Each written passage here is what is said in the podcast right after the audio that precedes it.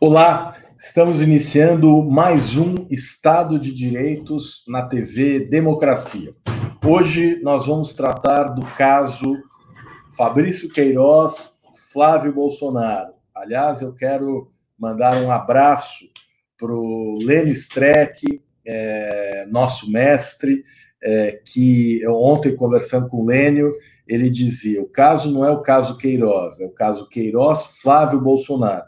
Esse caso é, se tornou público no final de 2018, quando a Operação Furna da Onça é, foi deflagrada é, relativamente a crimes de peculato, é, lavagem de dinheiro e organização criminosa.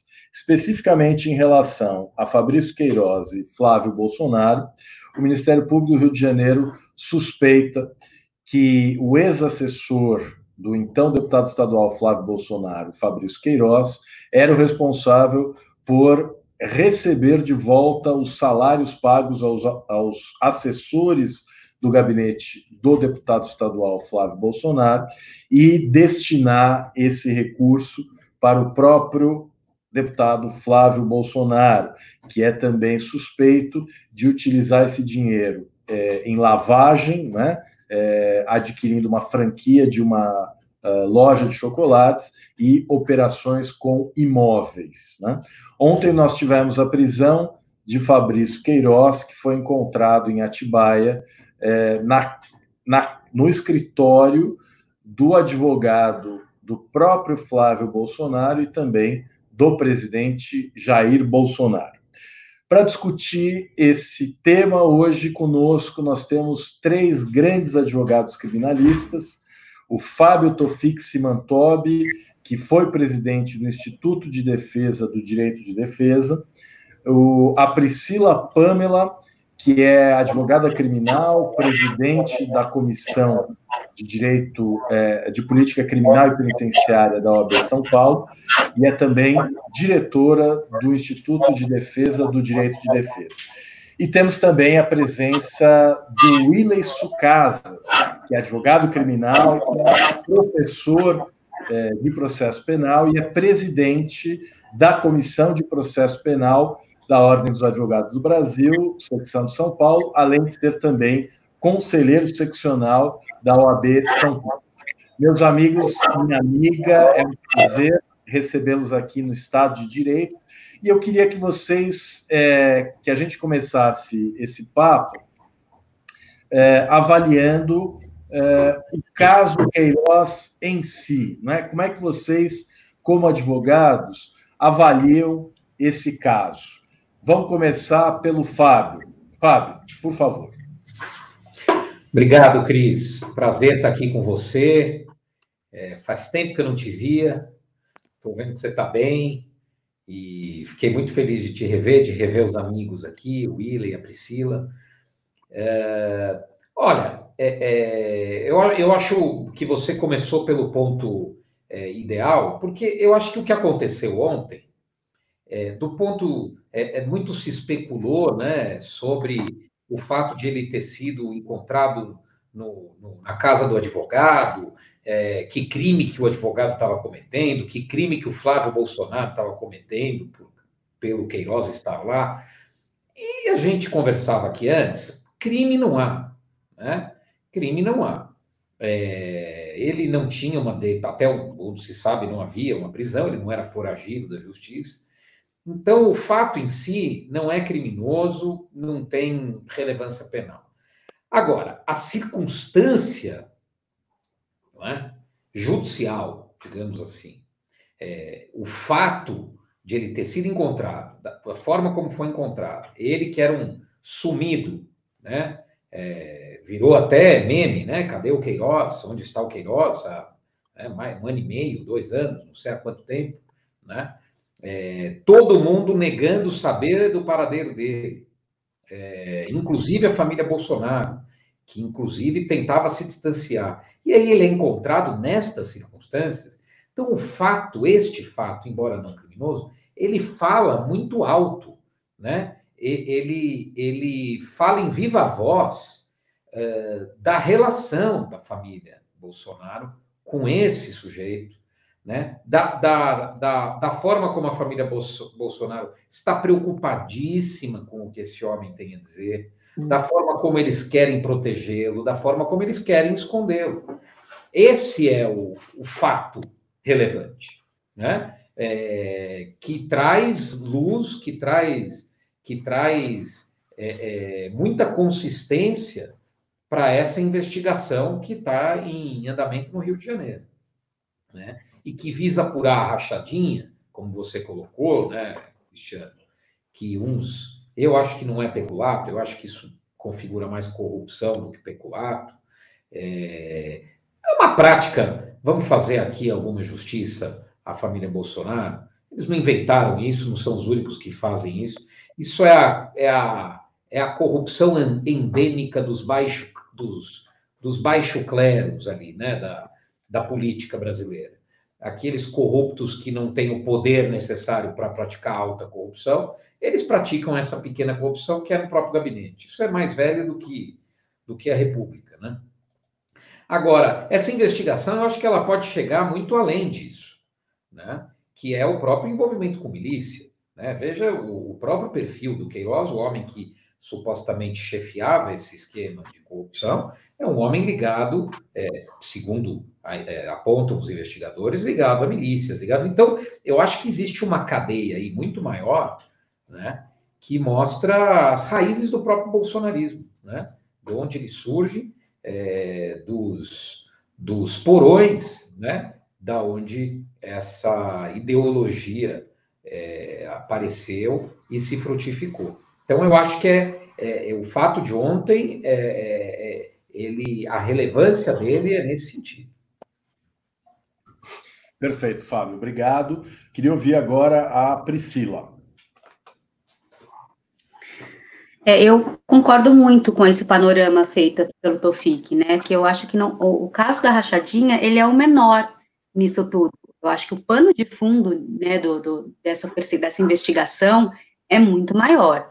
E aqui não menosprezando a questão das rachadinhas, porque eu também não vejo isso como peculato, também entendo como, como corrupção, que é esse, né, a bandeira hoje defendida muito, né, de forma muito veemente pelos bolsonaristas e que é, inclusive, até muito patético, porque é uma corrupção muito seletiva, né? Quando é para um pode, quando é para outro não, quando é para esse é pequeno, uma pequena corrupção. Mas vejo também a, a mesma gravidade de todas as demais nesse crime também, mas outros crimes, né, também que, que geram, que estão aí nesse entorno, para além dessas rachadinhas, para além desse, nome dele, na verdade, crime de corrupção, e aí tem as divergências doutrinárias que vão desde concussão, né, que vão para o peculato e a corrupção, mas para além da divergência, é um crime muito grave, é um crime muito sério, mas para além dele tem outros, né, tem a questão da obstrução da justiça, de não vai comparecer, de adulteração de prova, vai lá e olha, marca no cartão de ponto, assina para poder fingir que foi, que não foi, e mais maior ainda do que tudo isso, as lavagens de dinheiro, né, por intermédio dessas empresas, e a milícia. Essa milícia que vem aí cada vez crescendo mais, né, da forma digital, na modalidade pessoal, e que está tomando conta de um cenário, interferindo, inclusive, na nossa vida, na, na, democracia.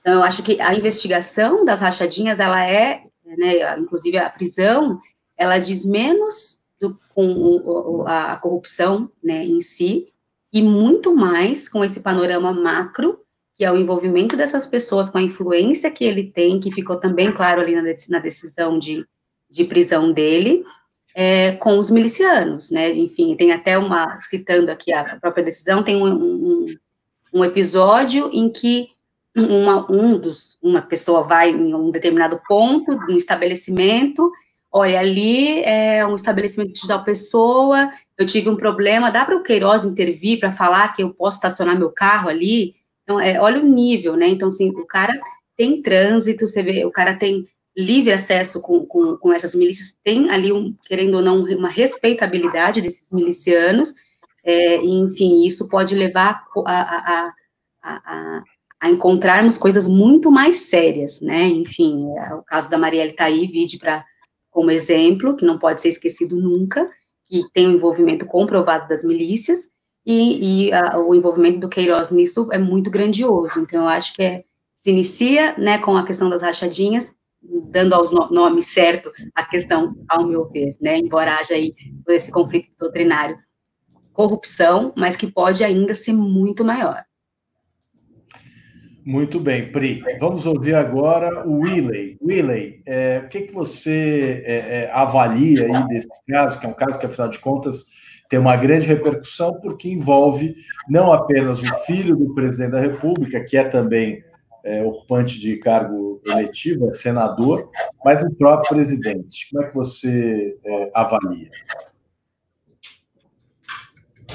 Muito bem. Primeiro, Cristiano, eu gostaria de agradecer o convite, cumprimentá-lo. Faz tempo que nós não nos encontramos pessoalmente. É uma alegria enorme poder te rever aqui virtualmente. Da mesma maneira, cumprimento o Fábio, grande advogado. Sou um seu admirador, Fábio. E a queridíssima Priscila, né? A nossa presidente da Comissão de Política Criminal e Penitenciária da Ordem, vem fazendo um trabalho super maravilhoso algo incrível realmente, Priscila. Eu falo aqui em público que eu sou um seu fã e um super admirador. Meus parabéns. Bom, o Brasil é um laboratório, né, gente? No Brasil, no Brasil se acontece de tudo. Eu subscrevo integralmente o que o Fábio disse, o que a Priscila disse, né? É, também, também sou partidário de que ali, essa questão da rachadinha, é uma, uma atitude lamentável que faz parte de uma falta de cultura do nosso país, né? Do, de parlamentares, enfim. Mas é, esse tipo de corrupção, esse tipo de ato não pode ser tido como uma mera, uma pequena corrupção ou algo tolerável, né? Eu penso que já chegou a hora desse tipo de, de situação ser efetivamente investigada e nós temos aí um caso paradigmático, né?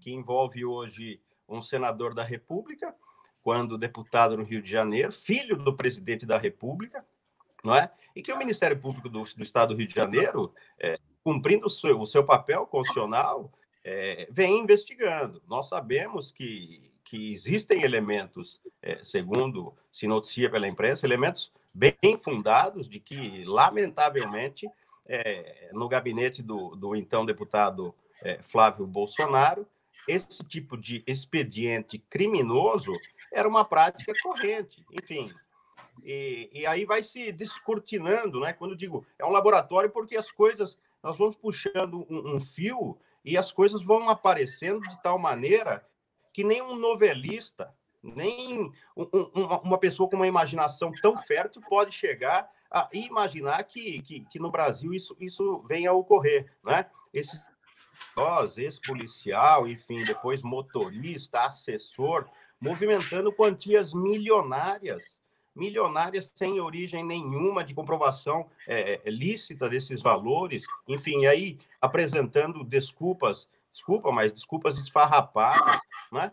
É, e essa investigação, então, tem lá o seu início, as, as pessoas comparecem, prestam as declarações, depois simplesmente desaparecem e o negócio é, é, é fica ali num limbo, num limbo.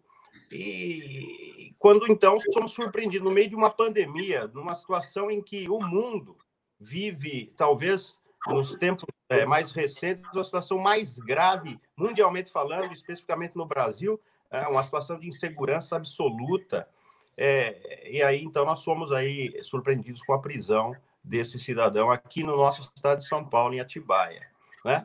E, e, e para colocar a cereja no bolo da, dessa, dessa novela, ainda em um imóvel que, segundo é, se noticiou e nós pudemos ver na imprensa, é, seria pertencente ao advogado do, do próprio presidente ou do, do filho Flávio, enfim. E aí, uma placa de escritório de advocacia, uma coisa estranha, né? é realmente, Cristiano e meus amigos, é, Tofik e Priscila, e todos aqueles que nos ouvem, é, é, é algo inusitado, inesperado, não é? é? E que vai demandar, certamente, enormes discussões. Ontem, logo que aconteceu isso, em vários fóruns, em vários grupos de, de WhatsApp, nós conversávamos, né? Qual é a repercussão que isso pode gerar na imagem da advocacia, notadamente da advocacia criminal, enfim, são, são inúmeros questionamentos que eu acho que nesse bate-papo aqui nós podemos trocar ideias interessantíssimas, não só sobre o aspecto jurídico, mas que isso pode ensejar é, para a população é, no que diz respeito ao papel do advogado, né? Que advogado é esse que cede um, um, um local para que alguém que frise-se não contra essa pessoa, esse Queiroz, ao que parece, não pesava nenhum mandado de, de prisão. A figura dele no, no, no inquérito é, me parece que era uma figura de, de uma testemunha e, e, não diretamente de um investigado. Enfim, não sei. Isso é, isso é, é, é, é interessante para nós refletirmos. E o que isso pode gerar, inclusive, para esse, esse advogado, né? Qual é o, o limite ético do comportamento do, do, do profissional? Enfim, nós vimos aí pessoas já é, imputando é, crime em relação ao, ao comportamento do, do profissional. É, eu não conheço o advogado, e se conhecesse também, na minha opinião, não, alteraria em absolutamente nada, mas eu acho que esses, esses fatos também são importantes e devem ser refletidos com muita, com muita tranquilidade e serenidade. Muito bem, Willey. É, nós temos aqui vários comentários já. É, a Dirce Benedita, o Antônio José Salles, a Magda Moreira, eh, Magda Medeiros, o Tiago Moraes, a Val Maeda, o Thales Pimentel, o Tel Carvalho pergunta: qual medida jurídica se tomar se Queiroz não falar? Bem, o Queiroz ele não é obrigado a falar, toda pessoa tem direito de permanecer em silêncio, né? É, depois a Val Maeda, conhecereis a verdade, a verdade os prenderá.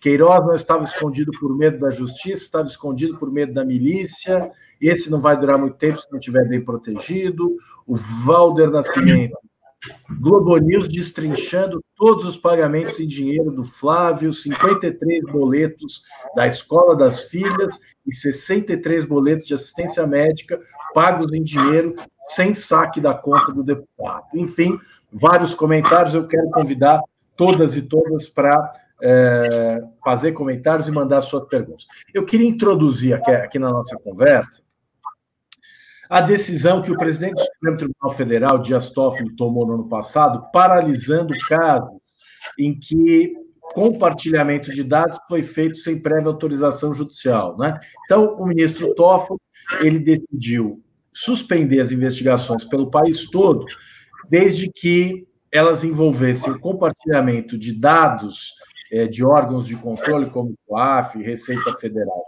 e Banco Central, sem autorização judicial. Né? Depois, é, o ministro é, é, revogou essa decisão e as investigações voltaram a andar. Eu queria ouvir de vocês, né? É, essa decisão do ministro Toffoli foi adequada? De fato, o compartilhamento de dados de órgãos de controle como o COAF, Banco Central, Receita Federal, ele não pode ser feito com o Ministério Público sem uma autorização judicial prévia? E aí eu pergunto, é, no caso específico do Queiroz e do Flávio Bolsonaro, esse aspecto pode gerar alguma consequência? É possível vislumbrar a decretação da nulidade de toda a investigação em função dessa apontada irregularidade?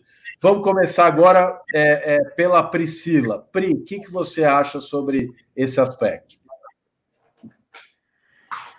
Então, é, o, a questão, um ponto que a gente sempre traz aqui a discussão é não é o do compartilhamento, né, é o ser indevido, é autorização. Tudo tem que passar pelo crivo do judiciário e essa é uma, um, foi uma grande discussão, enfim, eu me lembro muito bem, inclusive no quando no momento da decisão é, e também nesse conflito de poxa, é, a investigação precisa seguir, né, porque a gente sabe que está se tratando de coisas muito sérias, mas a, a custo de quê? Né, os princípios e garantias fundamentais do cidadão constitucional precisam ser válidos para todos sempre. É, e uma, uma, um, pedido de compartilhamento com autorização judicial não inviabiliza que a prova seja produzida, não inviabiliza que isso chegue, que aporte aos autos. Então, é disso que se trata. É muito ruim pensar que as investigações podem, ali na frente, ser declaradas nulas, e tudo isso é evidente que sim. Mas é um, é um, é um, é um direito, é direito de defesa, e eu acho que ele tem que ser pilar. Ele acho não, ele é pilar. Ele é pilar da nossa democracia, e nós não podemos abrir mão dele em detrimento de este ou de, daquele caso. Nós não podemos ser punitivistas e nem garantistas de, de, de ocasião, de oportunidade. A coisa é ou não é, ela é legal ou ela não é legal. Então, o que se, o que se no tempo todo nós vemos bradando é não é ilegal o compartilhamento desde que passe pelo crivo judiciário e não se entende qual é a grande resistência dos órgãos nesse sentido, né, de, de desse poder tão inflado que se pretende ao Ministério Público para que isso aconteça de forma, é, é, enfim, automática. E esses grandes poderes nas mãos de qualquer poder que seja, a gente vê muito bem que sempre acaba descambando para grandes ilegalidades, né? Vide, a Lava Jato é uma grande, é um grande exemplo, vai ser sempre por conta de várias afrontas a princípios e garantias fundamentais. É, então, eu, eu mesmo querendo muito que a investigação siga, porque acho que é isso, o pano de fundo dela é muito importante, eu continuo sendo partidária, é, do, enfim, uma apaixonada, uma entusiasta do direito de defesa acima de qualquer outra coisa, porque sem ele nós não, nunca vamos ter uma democracia fortalecida é, e se estabelece, então, a decisão judicial para esses fins, não, elas precisam ser observadas, é, e não dá para ser é isso, punitivista e garantista de ocasião, né, é, é, é a regra tem que ser para todas e para todos. Muito bem. Willey, você concorda ou discorda?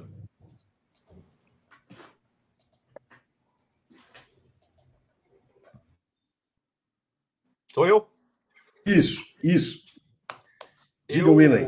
Na, eu, na verdade, eu, na verdade, é, eu, na verdade, Cristiano meus amigos, sou partidário de que não se pode tergiversar, negociar com garantias e direitos fundamentais. É, nós estamos vivendo já há algum tempo, em razão dessas grandes operações, é, eu vou usar um termo forte, mas é o, o termo que eu que eu gosto de empregar, sobretudo quando eu estou aqui num bate-papo com amigos, solapadas ao direito de defesa. Né? É, lamentavel, lamentavelmente, lamentavelmente, é, princípios constitucionais são simplesmente esquecidos, é, regras do direito processual penal não são cumpridas, enfim, isso tudo é muito grave e isso tudo é inadmissível. É, é preciso se resgatar o respeito às regras do jogo. É preciso se entender que, independentemente do ator que esteja a figurar em uma determinada investigação, em um determinado processo, aquelas garantias todas são garantias do cidadão, que é a autoridade maior em um Estado democrático de direito. Então, apesar das intenções, às vezes nobres, né, de aplicar o direito penal e de se punir esses comportamentos seríssimos e desviantes, eu entendo que não se deixar de lado, não se pode deixar de observar é, esse direito, esses direitos de liberdade, esses direitos que são inegociáveis. Eu penso que quanto mais se garante é, uma esfera de intimidade do cidadão, mais se efetivamente se concretiza o Estado democrático de direito. Então, eu penso que o Supremo já enfrentou de novo situações delicadas, casos difíceis. Eu pensava outro dia, né? O Brasil é um celeiro de hard cases. Aqui nós temos um exemplo por dia ou um caso por dia onde se existem colisão, onde se depara com colisão de direitos fundamentais e tudo mais. Eu acho que o que o cabe ao, ao, ao Supremo Tribunal e aos juízes de maneira geral nos processos penais que tramitam em todas as varas é, é sobrelevar, né, dar a importância é, verdadeira a essa esfera de intimidade, a esses direitos todos, pena de, de, de, se tergiversar com o próprio Estado de Direito, é, Cristiano. Muito bem, Willey. Vamos ouvir agora o Fábio. Eu acredito que você acompanha os colegas nessa linha ou você pensa de forma diferente? Não, eu penso exatamente igual. É... E, e... Mas existe um paradoxo, né? Existe um paradoxo porque o, o bolsonarismo é, ele ele está erigido, né? ele foi edificado é, em cima do discurso da repressão penal, né? do discurso da, do, de que o excesso de direitos e garantias individuais, de que a Constituição contempla liberdades demais, de que a Carta da República é um, é um panegírico de delinquentes e acelerados, de que o respeito à legalidade é ladainha de advogado querendo é, soltar bandido da cadeia. Esse é o, essa é a raiz, essa é a essência do bolsonarismo, que com o lavajatismo ganhou um verniz, ganhou, digamos, uma sofisticação que permitiu que ele, esse bolsonarismo rasteiro ingressasse nos salões de baile da sociedade brasileira, né? E se tornasse o que ele se tornou hoje, né? Com o apoio de boa parte da elite, que fecha, tampava o nariz um pouco quando ouvia esse tipo de, de discurso de fim de tarde né, da televisão brasileira. É, então é paradoxal que esse, essas pessoas hoje queiram é, bradar com a Constituição em punho e pedindo respeito à legalidade, pedindo respeito a direitos e liberdades, mas essa, essa é a nossa resistência. Né? Eu acho que essa é nessa tentação que nós não podemos cair. Eu acredito Cris, que uh, essa investigação deve prosseguir, ela deve caminhar, mas eu, eu tenho grandes preocupações em que o direito penal e a justiça penal sejam instrumentalizados para perseguir, no bom sentido, né? não no sentido de perseguição, mas no sentido de persecução penal, sejam instrumentados para perseguir o mandatário do poder. Né? Eu acho que toda vez que o direito penal é usar um velho advogado criminalista americano, Alan Dershowitz, muito conhecido, né, que foi o, o advogado do O.J. Simpson, é hoje o advogado do Trump. É, Jeffrey Epstein. Do Jeffrey Epstein, exatamente. É, ele diz o seguinte: ele tem um livro em que ele discute direito de defesa, essas coisas. Ele diz o seguinte: é, é crises políticas costumam gerar péssimos precedentes na jurisprudência penal. Né? Vide, vide a Lava Jato. Hard case make bad law. Oi? Hard cases made bad law. Perfeito, é isso aí. É... Desculpa não falar inglês, eu não tenho um inglês tão bom. então, é, é, me preocupa muito que a saída de uma crise política seja pela via penal, né? a crise se resolve, os precedentes ficam aí depois, a gente sabe para ser aplicado a quem. Né? É, a Lava Jato é um exemplo é, perfeito, né? perfeito e acabado disso. Então, eu acho que o, o, bolsonarismo ele tem que ser vencido pela política, ele tem que ser vencido na arena política, e, e não na justiça penal. Inclusive, a, essa decisão do Toffoli, é, que foi dada e depois revogada, é, independente dela estar tá certa ou errada, o fato é que o próprio caso do Flávio Bolsonaro, é bom que se diga, ele havia tido uma quebra de sigilo bancário totalmente inusitada, com uma extensão jamais vista, né? É, e não dá, quer dizer, não dá para a gente criar é, hiatos legais para perseguir o, o inimigo do momento. Né? Isso realmente a gente, a história já mostrou que isso não dá certo, isso corrói a democracia e acaba se voltando contra todos nós. Então a gente tem que eh, defender a legalidade extrema, né? E que a solução política seja dada no caminho da política. Eu acho que essa é, é isso que a nossa democracia permite, não é? E é isso que a gente tem que defender. Muito bem, e, e, é uma grande felicidade é, ouvir vocês três falarem, porque, independentemente da gente gostar ou não gostar do Bolsonaro, gostar ou não gostar de qualquer outra pessoa, as garantias constitucionais são para todos, né? É, vale para todo mundo, para quem a gente gosta, e especialmente para quem a gente não gosta, né? Essa é a lição mais importante. Eu queria trazer agora para a nossa discussão a análise sobre o decreto de prisão preventiva do Fabrício Queiroz, né, que é um dos pontos também é, polêmicos dessa, dessa operação. O Fabrício Queiroz ele estava em liberdade, é, a investigação está andando pelo menos desde o final de 2018, e na fundamentação, o juiz usa o argumento de que ele poderia vir a intimidar testemunhas, poderia vir a comprometer a regularidade da, da investigação, é, impedindo ou criando obstáculos para que o esclarecimento dos fatos ocorresse. Né? Eu, pessoalmente, é, considerei essa fundamentação frágil, porque a gente sabe que a prisão preventiva deve ser interpretada de forma restritiva e ela só se justifica quando há uma prova concreta, cabal, de que é, a pessoa investigada está de fato interferindo na investigação, está de fato coagindo testemunhas, está de fato suprimindo provas. Né? Eu queria colher a opinião de vocês, começando agora pelo Willey.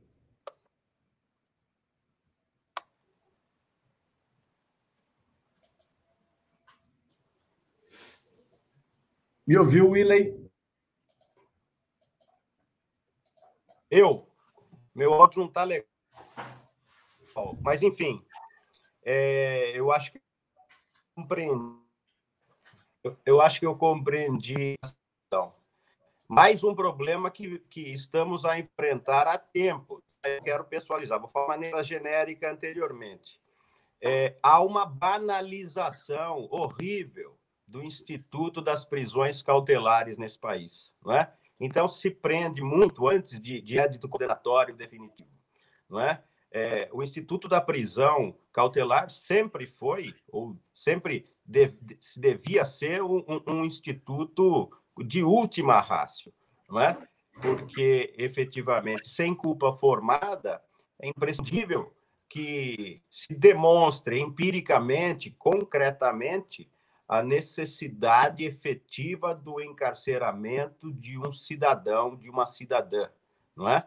Enfim, é, exercícios de futurologia, é, é, atos de imaginação do que a pessoa pode ou não vir a fazer, sem que isto esteja efetivamente comprovado, com elementos concretos, em razão de dados coletados na investigação realmente é complicado. É certo que uhum. neste caso, caso é, específico do é, nós temos como um plano situações é, da milícia que pode sim é, demonstrar ou apresentar que esse cidadão, caso solto, venha a tumultuar de alguma maneira o bom andamento dessa investigação. É? Isso é, é, algo, é algo que de fato existe. O, mas eu fico aqui a imaginar é, a falta de uma intimação prévia, não é? ou o fato de de não se buscar uma outra maneira que não a primeira prisão, enfim, isso tudo deve ser ponderado, porque hoje é o Queiroz, né? Hoje é o Queiroz, hoje é este caso.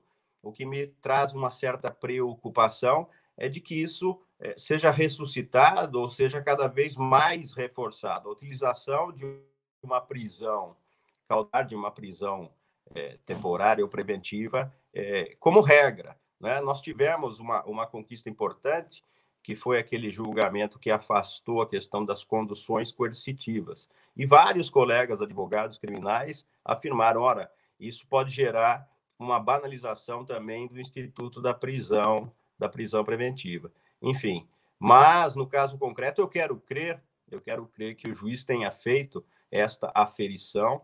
Eu acredito que, confesso que não li a decisão que decretou a, a prisão, mas eu quero acreditar realmente que essa, essa prisão se fazia necessária para que a investigação chegue onde ela tem que chegar.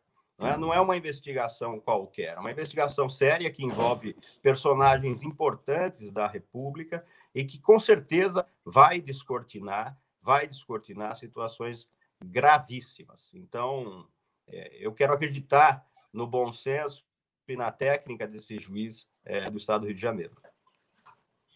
Muito bem. Fábio, é, na Lava Jato, é, um dos estratagemas utilizados era justamente decretar uma prisão preventiva completamente ilegal como forma de forçar a pessoa presa a colaborar com as investigações. Você acha que isso pode estar se repetindo agora no caso do Fabrício Queiroz?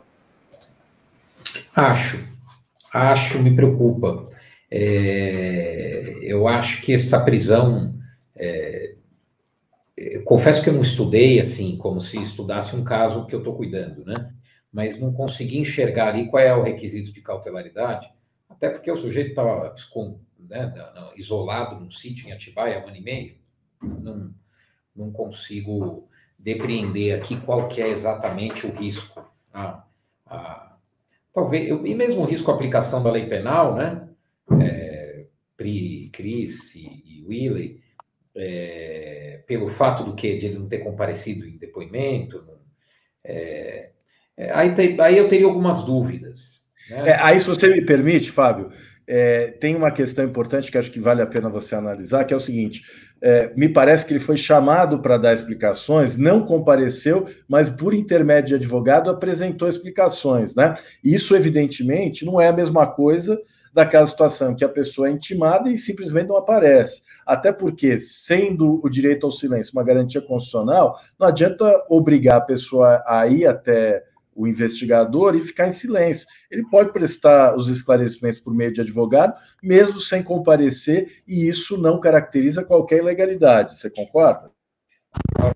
Concordo, essa inclusive é a lógica, é a, intele, é a intelecção do, julga, do acórdão da condição coercitiva, né? Você não, não pode obrigar a, um réu a comparecer, né? É, um investigado e tal. É, mas eu tenho só uma dúvida, talvez você até possa me esclarecer, porque eu acho que uma coisa é não comparecer, mandar advogado. A outra coisa é desaparecer, né? É, desaparecer, não ser encontrado mais. Aí eu acho que tem um problema. Nós sabemos, como advogado, que a primeira coisa que você faz quando muda de endereço é comunicar para não correr o risco de essa mudança ser interpretada como uma fuga, como uma tentativa de se evadir e tal. Então, assim, ele estava realmente, a, a, prisão mostrou isso, né? Que ele estava realmente escondido, né? É, imagino que ele não estava recebendo conta de luz o nome dele lá no sítio, nada disso. Então, é, eu, quando vi que houve uma prisão, me ocorreu muito mais a possibilidade do risco à aplicação da lei penal do que de risco à instrução. Porque realmente essa futurologia e essa especulação, a jurisprudência dos tribunais superiores rechaça completamente. Não se aceita prisão preventiva decretada sob esse fundamento. Né? E nesse caso não teria por que ser diferente. É, agora, eu acho que tem uma outra, um outro aspecto que não é propriamente da prisão do Queiroz, né? mas é se a própria forma como ele estava escondido pode representar uma tentativa de outras pessoas de obstruir a investigação, mantendo ele nesse local. Né?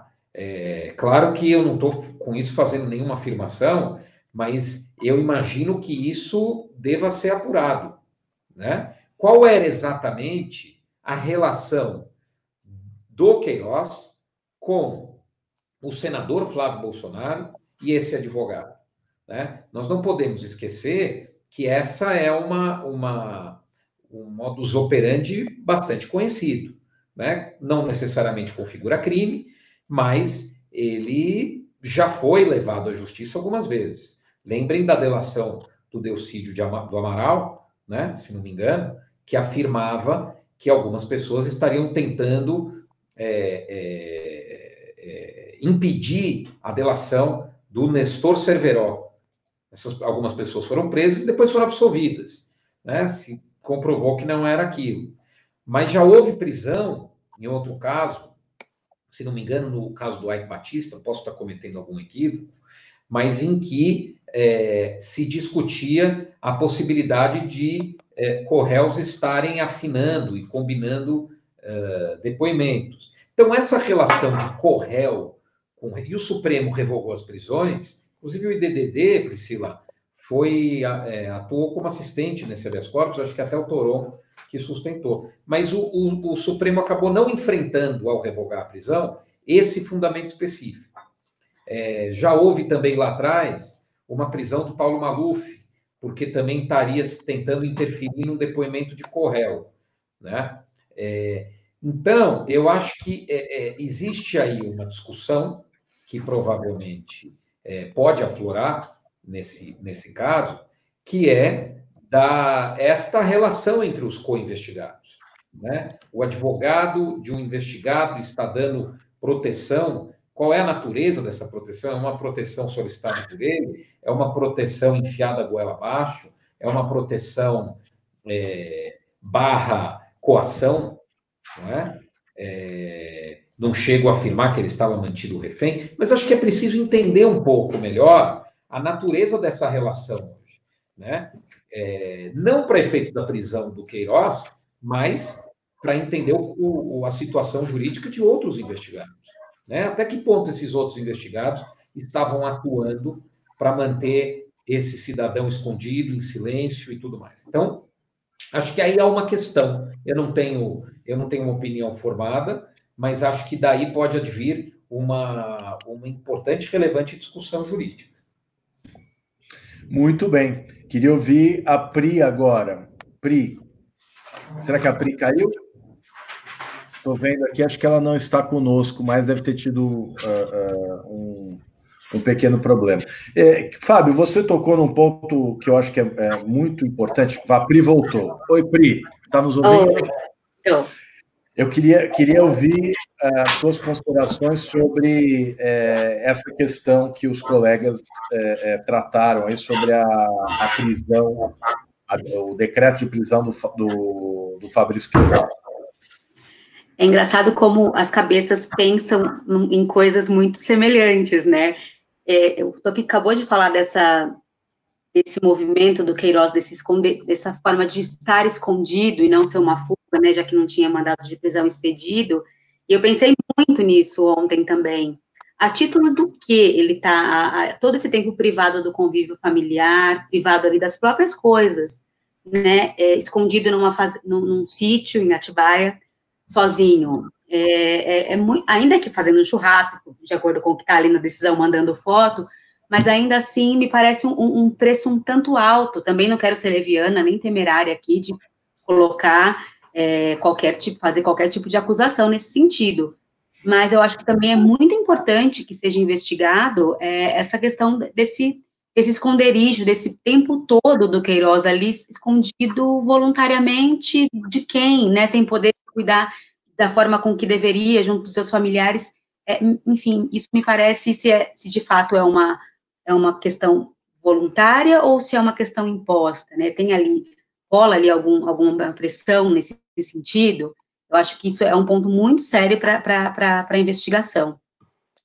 Com relação ao decreto de prisão, as mesmas uh, ponderações aqui ratifico, no sentido de que, gente, decreto todo eu, eu consegui ler, não, também não conheço o processo, né, não é um caso em que eu atue, então não consigo dizer a fundo todos os elementos que ali constam, mas a decisão é, não me parece baseada suficientemente para restringir a, a liberdade de alguém.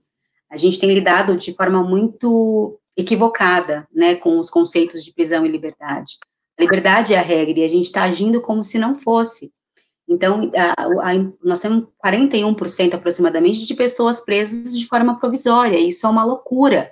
é, ainda que se diga, ah, mas nos tribunais se reforma pouco, mas se reforma regime, se reforma tantas coisas, e ainda assim a gente continua aprendendo muito provisoriamente, e sem necessidade alguma. Né? É, é, os fatos são muito graves, é isso eu digo, o fato da corrupção é muito grave, da lavagem de dinheiro é muito grave, o fato das milícias é gravíssimo, mas a decisão ela precisa estar fundamentada de acordo com o que determina a lei, o Código Penal ele é explícito, ele determina ali quais são as hipóteses, né, quais são os pressupostos e os requisitos para uma prisão preventiva. E, ao, assim, o decreto não me parece estarem preenchidas, né, falta, inclusive, contemporaneidade, os fatos alegados ali na decisão, ah, ele teria conversado é, com uma pessoa, é, um miliciano, então mostra que ele é influente. Ok, sabe que ele tem amigos milicianos, isso, que faz parte da investigação. E essas conversas são de, datadas de muito tempo atrás.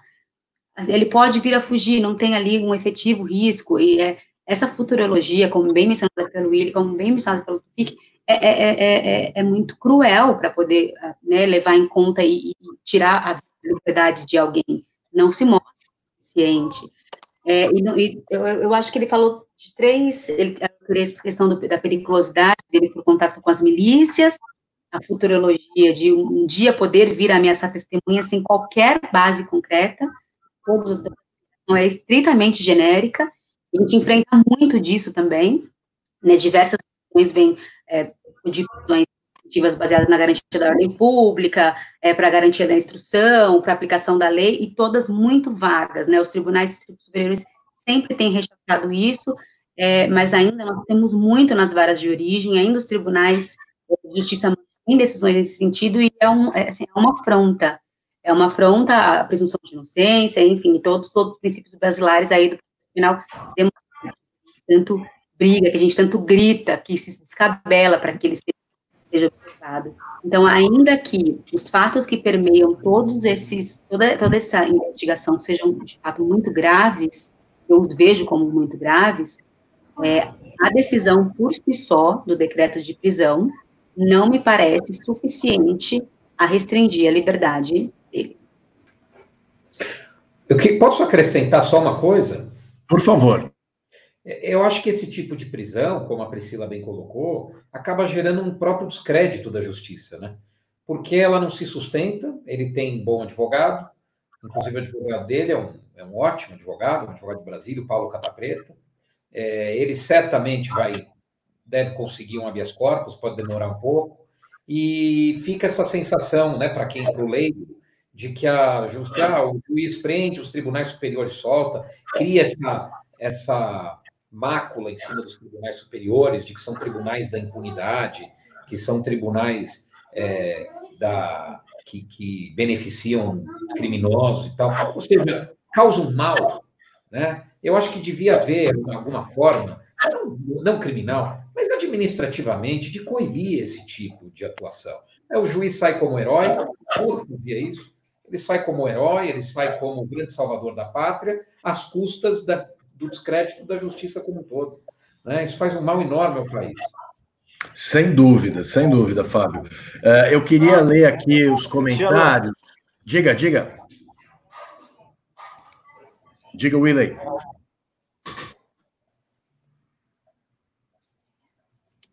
Na mesma linha do que fora dito agora pelo Tofik, é, essa espetacularização, né, essa situação toda, é, inerente a, a, a, ao dever de informar né, é, da imprensa.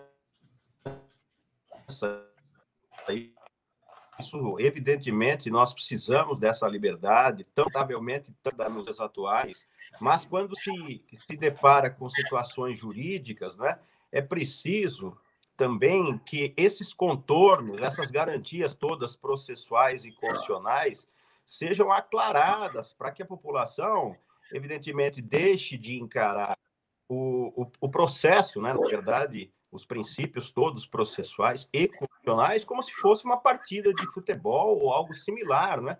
É, porque de fato isso pode gerar um grande descrédito. Eu tô, eu tô bastante, bastante com a situação é, agora desse, desse colega advogado que eu sequer conheço, não sei mas o que é que isso vai repercutir, meus amigos, em relação à visão, mais uma vez, da, da, da advocacia criminal e, notadamente, do, do, direito de defesa, né, que todos têm, e, e nós, todos notadamente, é, devemos estar sempre vigilantes respeito disso. Né? Eu ouvi ontem comentários de que o advogado estaria cometendo delito, sabe? Isso causa arrepios. Né? Eu não estou aqui a defender, evidentemente, o, o, o, o fato de o advogado é, fornecer uma casa, para mim é inusual, inusitado, enfim, mas daí a dar um salto triplo carpado, dizendo que o cidadão praticou obstrução à justiça ou é, favorecimento pessoal, sabe? É, esses, esses problemas também, como eu né, do, do nosso laboratório cotidiano, merecem uma, uma reflexão séria da, da gente, enfim, de quem trabalha com direito, efetivamente. Sem dúvida, Willem, muito pertinente a sua, a sua ponderação. Eu quero, inclusive, voltar a isso, mas antes eu queria dar uma passadinha aqui nos nossos comentários, queria mandar um agradecimento para Maria de Fátima Pimenta, que está apoiando a TV Democracia financeiramente, então queria convidar todos e todos para fazer o mesmo. A TV Democracia é uma nova opção uh, de informação, informação independente, informação livre.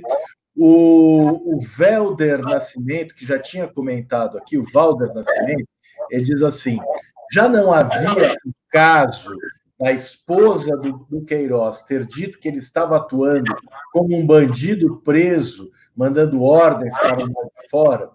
O Jorge França diz assim: acho difícil Queiroz denunciar qualquer um dos Bolsonaro. Como dizem, sigam os rastros do dinheiro.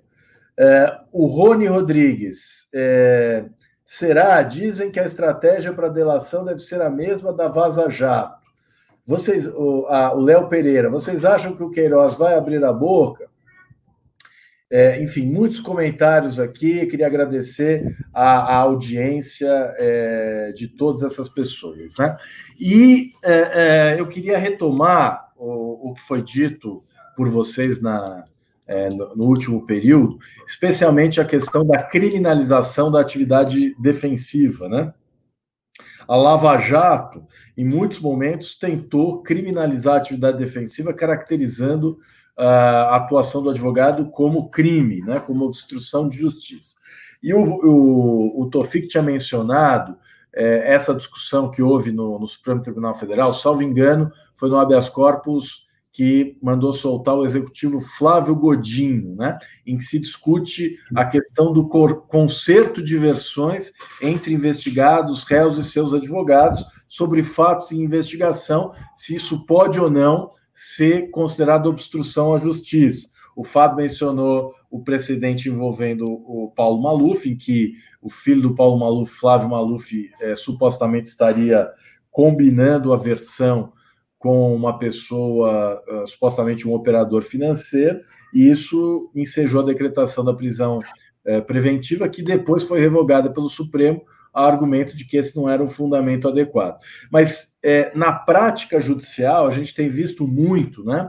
É, por exemplo, prisões serem revogadas com a imposição de uma medida cautelar de proibição de contato com os demais investigados, né? E aí, como é que é, é, nós podemos é, buscar uma interpretação conforme a Constituição diante desse cenário em que a própria prática judiciária, digamos assim, já é, validou essa é, medida de proibição de contato com os investigados.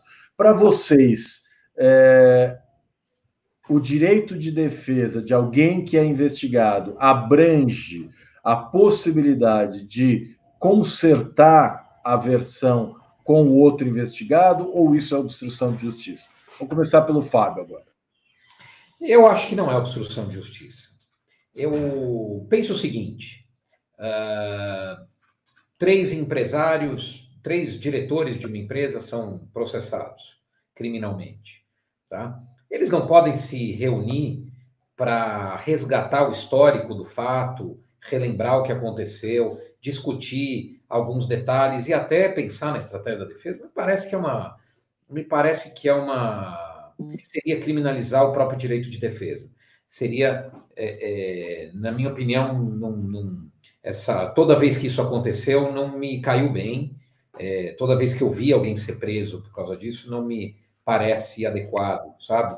É, eu, como advogado, já me vi em diversas situações em ter que perguntar ao advogado do Correio, é, às vezes para testar a versão do teu cliente, né? É, até como para a prática do nosso próprio ofício, né? O cliente te disse uma coisa, você checa com o outro. Às vezes ele fala, não foi isso que eu ouvi, você volta e fala, olha, não foi isso. Então, eu, eu acho que é, a gente não pode descambar, né? é, para uma, uma. O processo penal, né, Cristiano? Você que foi presidente do IBCCRIM, do, do glorioso IBCCRIM, Instituto Brasileiro de Ciências Criminais, é, e que conhece o direito penal, é doutor em, em direito penal pela USP, você sabe melhor do que ninguém que o direito penal ele tem uma limitação enorme para resolver os problemas da sociedade, né? É, a gente não vai combater os nossos males Aliás, toda vez que se tentou fazer isso, deu errado. Veja esse pacote anticrime, né? Que o Moro, o Moro na sua miopia é, penal, tentou implantar para reduzir índices de homicídio, que é criando prisão depois do júri. Tem que equipar as polícias, tem que, tem que investigar, né? É, tem, que, tem que ter métodos eficazes de investigação. Então, é, eu não acho que nós vamos, volto a dizer, eu não acho que a gente vai acabar com a milícia prendendo preventivamente o, o, o Queiroz ou quem quer que seja. Né? A gente precisa apostar nos processos políticos, né? na política, é, como solução dos nossos conflitos sociais. É, então, é, é, mas respondendo a sua pergunta, acho que não se deve, não se pode criminalizar esse conserto entre réus. É, agora, eu tenho algumas dúvidas no réu delator né, quando o sujeito manifesta a intenção de colaborar, já está colaborando, ele continua sendo réu, mas ele é um réu diferenciado. E eu acho que é isso que ainda a jurisprudência brasileira precisa é, deduzir uma, um parâmetro, né?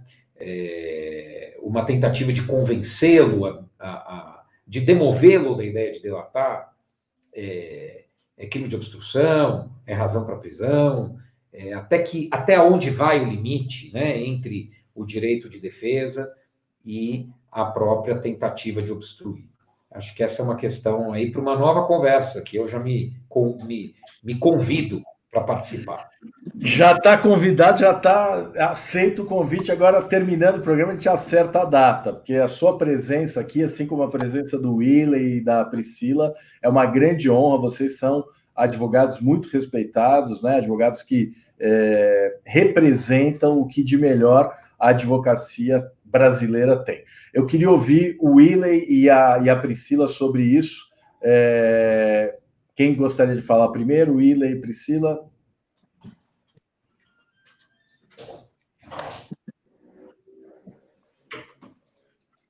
Eu, eu subscrevo integralmente o que o Tofik afirmou, né? acrescentando um outro, um outro ponto que, que me, já me fez refletir sobre esse tema.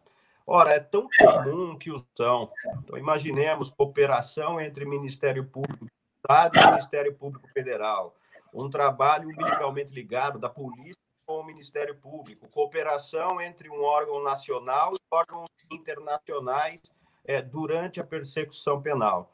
E aí, quando se inverte é, a ótica da situação, né? ou seja, duas pessoas, três pessoas, vinte pessoas acusadas de determinada situação, elas não podem manter contato para alinhavar é, é uma, uma estratégia ou uma linha efetiva de defesa. Isso me causa certa perplexidade. Né? Então, é, não me agrada esse tipo de, de colocação. É o mais um exemplo de uma diminuição e de uma aspa solapada no direito de defesa, Cristiano.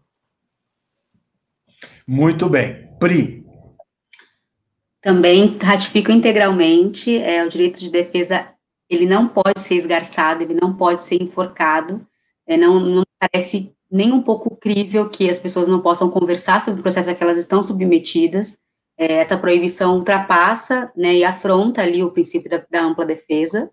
É, e também vejo com um pouco de ressalva a questão do quando há real delator já com contrato em o contrato, a gente, ótimo, né? Com ali a, a, um termo andamento, porque, enfim, aí tem, tem riscos, né? Mas, e os tribunais vão, de fato, precisar, nós precisaremos enfrentar essa questão é, daqui para frente, mas em, em, relação aos demais, enfim, tem a liberdade, sim, tem que ter assegurada, inclusive, a liberdade para isso, essa imposição me parece um tanto inconstitucional, ela não, me, não pode ser vista como recepcionada, né, uma, pela, pela Constituição, essa modalidade de, de imposição de medida cautelar diversa. É, e queria só fazer um ponto uma, uma, muito rápida. Nós estamos aqui falando, né, nós três não atuamos nesse caso, nós estamos falando a partir do papel que nós vimos da decisão, porque eu tenho visto aqui alguns comentários no sentido de que se a gente viu alguma coisa, ou a conversa, nós vimos a decisão, e a partir e a opinião, pelo menos minha, crítica formada a partir dela de que eu acho que não se mostra suficiente a privar alguém de liberdade, é, por, é exclusivamente em, em, detrimento à decisão que foi dada. Eu não tive acesso aos autos, eu não tenho acesso aos demais elementos de prova, que fez com que a autoridade representasse, que fez com que o juiz deferisse. Mas ainda continuo assegurando que a liberdade é a regra e não a exceção, e por isso as decretações precisam seguir fielmente o que determina o Código de Processo Penal, não me parece estarem previstas aí na decisão. Fui e voltei, falando de, é, de um tema para falar de outro, mas enfim, porque achei importante pontuar. Perfeitamente, Pri. É, acho que o debate que nós tivemos aqui hoje é, foi um debate muito cuidadoso, né? Quer dizer, nenhum de nós atua na causa, nenhum de nós conhece aprofundadamente o caso, mas esse é um caso que tem muita repercussão e que é, enseja uma série de questões jurídicas que foram aqui debatidas, muitas outras poderiam ter sido, o tempo é, é exíguo, né? Mas o nosso debate foi o mais cuidadoso possível. É, e acredito que é, o objetivo desse programa é exatamente esse, né? Permitir é, ao público em geral, ao leigo, é, aprofundar o debate a respeito de temas jurídicos. E o, o, que o Willey mencionou aqui foi muito importante, né? quer dizer, a cooperação entre os órgãos de investigação, entre a polícia, entre o Ministério Público, entre o próprio Ministério Público Estadual e o Ministério Público Federal, isso é muito comum. E se a gente pensar em termos de paridade de armas, né, de par condício, é, faz todo sentido que, dentro do direito de defesa, esteja abrangida também a possibilidade de contato entre os investigados. Né? O, a única coisa que a gente não pode aceitar é o que acontecia na Lava Jato, em que o juiz participava do concerto com os órgãos de investigação. Isso é completamente fora de questão, isso a gente não pode aceitar, porque isso representa uma violação do devido processo. Né? Então, meus amigos, Fábio Tofik, Priscila Pamela, Willis Sucasas, muitíssimo obrigado a vocês que pararam as suas atividades, disponibilizaram esse tempo para estar conosco e proporcionar esse debate de alto nível. Né? Aqui, independentemente da gente gostar do Bolsonaro ou não gostar, todos nós somos servos e escravos da Constituição. E a Constituição vale para todo mundo, inclusive para o Queiroz, inclusive para o Flávio Bolsonaro, inclusive para o Jair Bolsonaro. É por isso que nós todos trabalhamos né, para construir um país melhor das nossas trincheiras, né, da, da nossa atuação como advogados ou mesmo da nossa atuação institucional. Então, muito obrigado a vocês, foi um grande prazer estar aqui com vocês, um debate de altíssimo nível. Muito obrigado e até a próxima semana com mais um Estado de Direitos aqui na TV Democracia. Até lá.